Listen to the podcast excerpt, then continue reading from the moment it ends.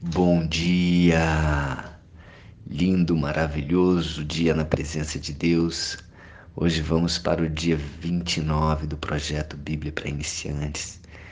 E continuando aqui no livro de Mateus, capítulo 21. Eh, antes, Jesus estava falando sobre a questão da figueira sem fruto, a figueira que deveria ter frutificado para alimentá-lo, inclusive, e outras pessoas também, e não tinha frutos, ela apenas tinha muitas folhas e parecia que tinha fruto, mas não tinha. E falando da religiosidade. E agora Jesus continua falando também, se referindo a frutos, se referindo à vinha, agora não mais figos, mas a videira, a, a vinha. E ele falou agora por parábolas. Naquele momento da figueira, ele mesmo se fez de parábola. É, aquela situação, ele usou aquela situação como uma parábola. E agora ele conta duas parábolas fortíssimas para fechar o capítulo 21. A primeira parábola dos dois filhos dizendo assim: E que vos parece? Um homem tinha dois filhos. Chegando-se ao primeiro, disse: Filho, vai hoje trabalhar na vinha. Ele respondeu: Sim, senhor. Porém, não foi. Dirigindo-se ao segundo, disse-lhe a mesma coisa. Mas este respondeu: Não quero. Depois, arrependido, foi. Qual dos dois fez a vontade do Pai? Disseram, o segundo. Declarou-lhe Jesus: Em verdade vos digo que publicanos e meretrizes vos precedem no reino de Deus, porque João veio a vós outros no caminho da justiça e não acreditastes nele. Ao passo que publicanos e meretrizes creram. Vós, porém, mesmo vendo isto, não vos arrependestes, afinal, para acreditardes nele. E aqui Jesus está falando justamente essa questão, está se referindo à questão da hipocrisia, continua falando é, dos profetas, continua falando do perdão dos profetas não, dos saduceus, dos fariseus, dos escribas, aquele povo religioso que vivia em hipocrisia. Por fora parecia que estava fazendo a vontade do Senhor, assim como o primeiro filho que respondeu: Sim, Senhor. Porém, não fez a vontade, mas ele queria parecer obediente. Ou seja, ele falou que ia obedecer. Então, com, não adianta nada com os lábios falarmos algo e no, e na realidade agirmos de outra forma. É melhor que nós, com os lábios, digamos algo ruim ou digamos à vontade, não quero. A vontade daquele segundo, é, ele não queria fazer. Ele não queria. Às vezes a vontade de Deus, ela não é exatamente a mesma vontade do homem, a vontade da carne. Porque a vontade de Deus é uma vontade que protege, é uma vontade que traz é, vida, que traz proteção, que traz é, segurança, entendimento. E muitas vezes a vontade de Deus ela parece ser difícil de ser colocado em prática. Assim como no, no de Jesus, mais à frente, aquela famosa frase: Pai, se possível, afasta de mim esse cálice. Mas se não, que seja feita a sua vontade. E a vontade de Deus naquele momento era que Jesus cumprisse aquela via crucis, que cumprisse todas as escrituras, né, as profecias, onde Jesus estaria ali sendo sacrificado e morrendo por nós. Essa era a vontade de Deus.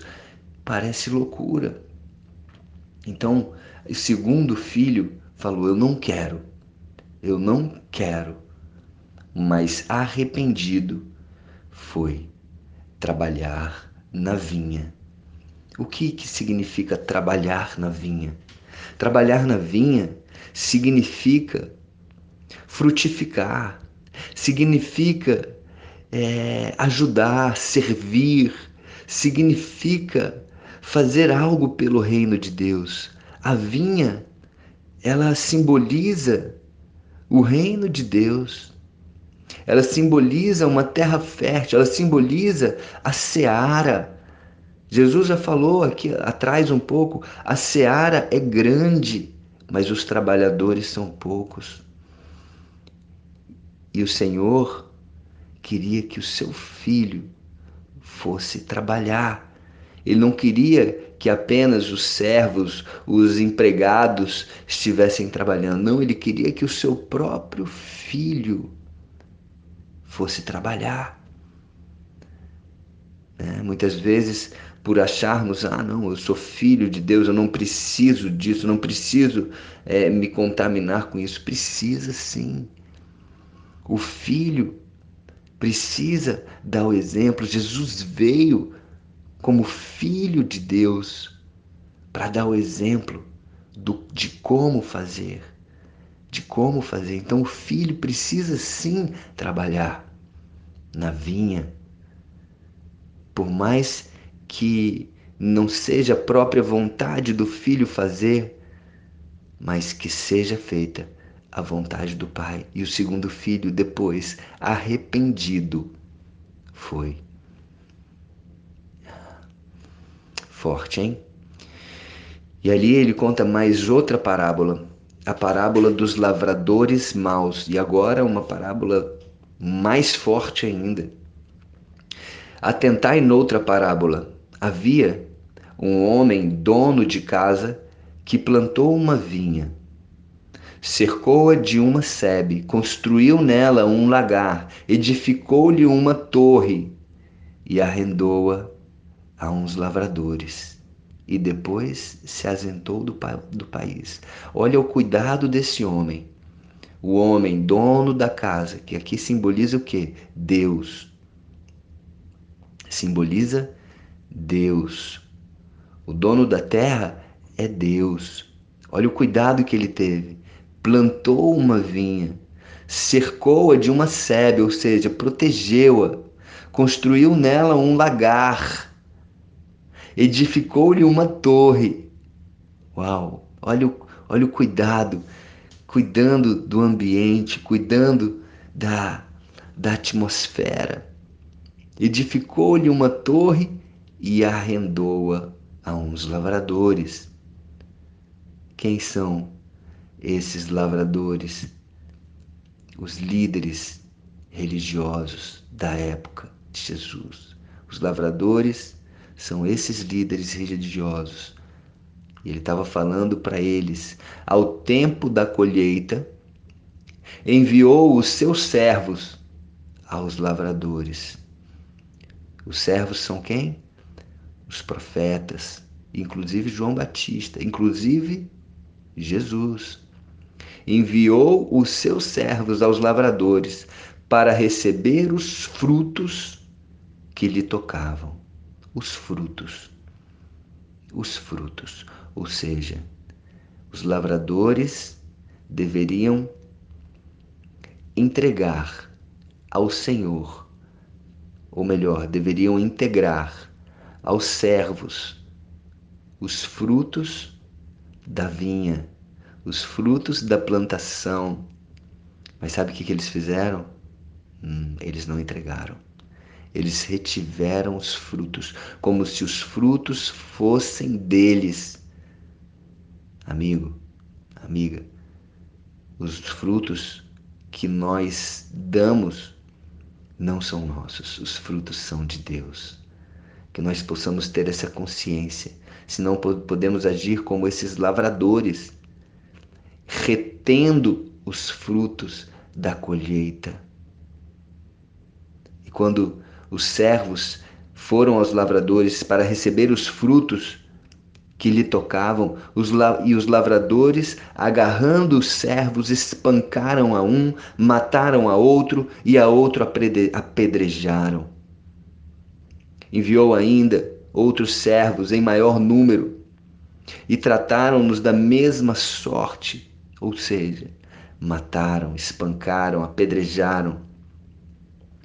E por último enviou-lhes o seu próprio filho. E aí está falando de Jesus, dizendo: Ah, meu filho respeitarão.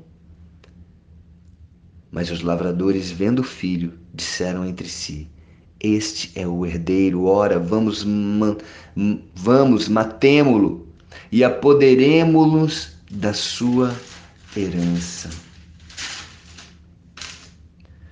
E agarrando, o lançaram fora da vinha e o mataram.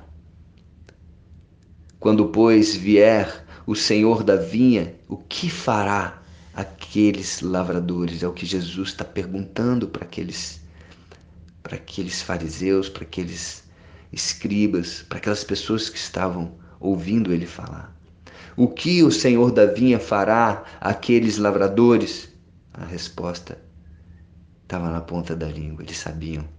Responderam-lhe: fará perecer horrivelmente a estes malvados e arrendará a vinha a outros lavradores, lavradores que lhe remetam os frutos aos seus devidos tempos. Olha só.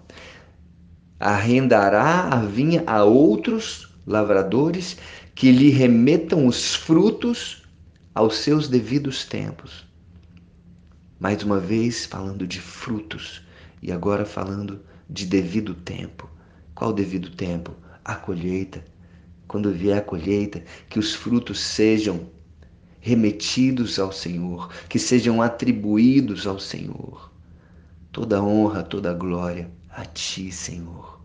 Todos os frutos das nossas vidas são para Ti. Não podemos reter esses frutos, não podemos declarar que esses frutos são mérito nosso.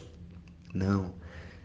Sem Deus, sem o Senhor, nada, nada disso estaria acontecendo.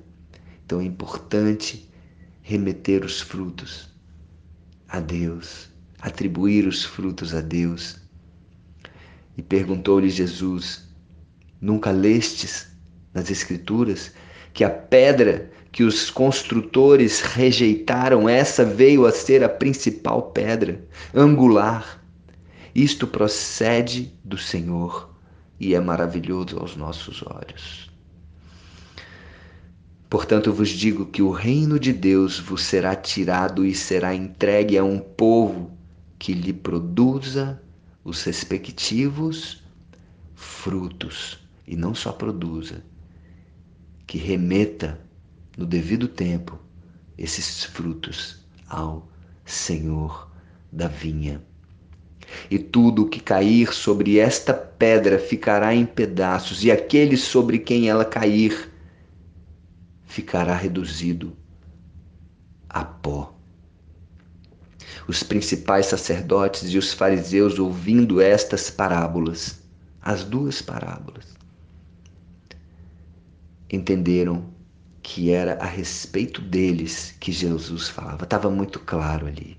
Não era uma indireta, era uma direta. Ele estava falando diretamente com esses sacerdotes, ele estava falando diretamente com esses fariseus.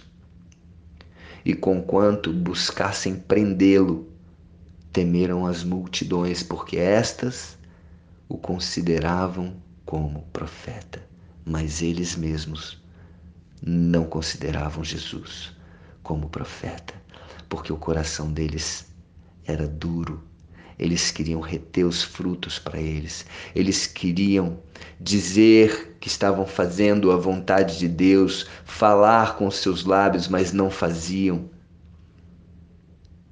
Eles queriam mostrar que eram bons, mas não eram. E que eu e você possamos frutificar, possamos trabalhar nessa vinha a pergunta: você tem trabalhado na vinha do Senhor? Você tem feito a vontade de Deus? Sinceramente, como é o seu dia? O que você tem feito? Como têm sido seus frutos? Você tem trabalhado só para você? Você tem trabalhado só por um, um pilar profissional, uma carreira, um reconhecimento? Ou você tem trabalhado pelo reino de Deus, algo que jamais vai perecer, algo eterno. Trabalhe sim, dê, dê o seu melhor, faça, faça bem feito, faça com excelência, porém faça algo eterno, algo que produza frutos, frutos eternos, e que você possa atribuir, remeter a Deus esses frutos, e que sua vida seja assim, repleta de frutos no devido tempo. Amém? Esse é o convite que eu faço para você esse é o convite. Você pode até não querer obedecer à palavra de Deus, mas faça. E para fazer é importante conhecer, e é por isso que esse projeto é tão importante. Um projeto para se fazer conhecida a vontade de Deus. Porque sem saber a vontade de Deus, como que você pode fazer a vontade? se você nem conhece. Então, que esses dias, que esse projeto possa estar impactando a sua vida, assim como está impactando a minha vida e vida de várias pessoas. E que nós possamos conhecer a vontade de Deus, que nós possamos conhecer Deus, a mente de Deus, o coração de Deus e obedecer. Obedecer e frutificar. Quem obedece frutifica. E quem frutifica está em obediência. Quem frutifica e remete os frutos no devido tempo está em obediência. Amém? Que eu e você possamos andar nesse caminho maravilhoso, nesse caminho que é Jesus. Jesus é o caminho, Jesus é a verdade, Jesus é a vida e uma vida em abundância. Amém? Que possamos frutificar, que possamos obedecer todos os dias das nossas vidas. Um beijo no coração e um dia maravilhoso e abençoado na presença de Deus.